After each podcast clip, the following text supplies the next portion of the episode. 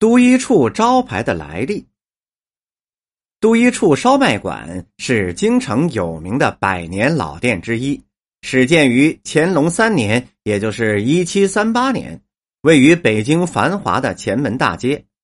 说起这都一处啊，还真有一番来历。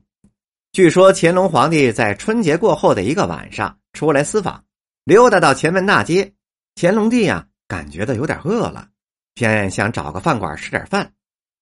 可那个时候的饭馆啊，一般都是要过了正月十五才营业呢。乾隆帝带着两个随从找了半天，才见到了一家黄酒馆开着门，他们就走了进去。这家店的掌柜呢，是因为买卖不好才提前开市的。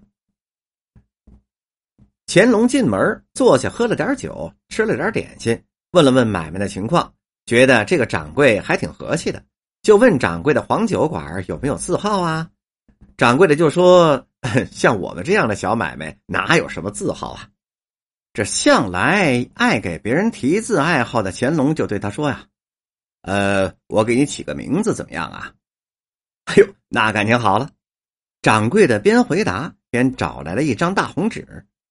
乾隆帝心想啊，这大正月的，所有的饭馆都没营业，只有你这家黄酒馆开了，那就赐名叫独一处吧。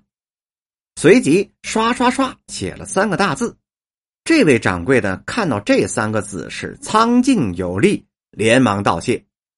第二天清晨，掌柜的正在收拾殿堂，忽见门外来了几个骑马的官差，他忙放下手中的活，上前问道：“呃，不知几位爷是喝点酒啊，还是歇歇腿啊？”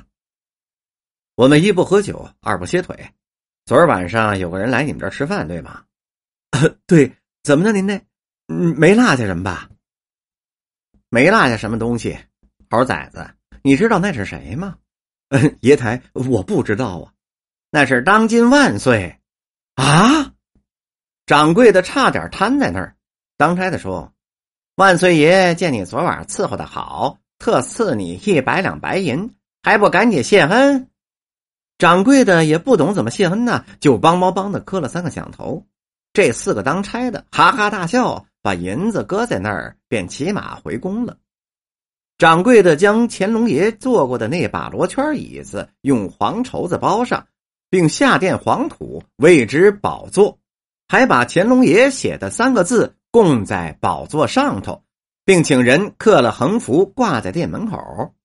外人听说皇上来这里吃过饭，都想来看看皇上坐的地儿啊，尝尝皇上吃过的东西。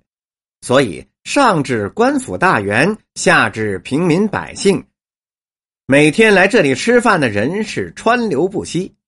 自此，这里的生意就红火了起来。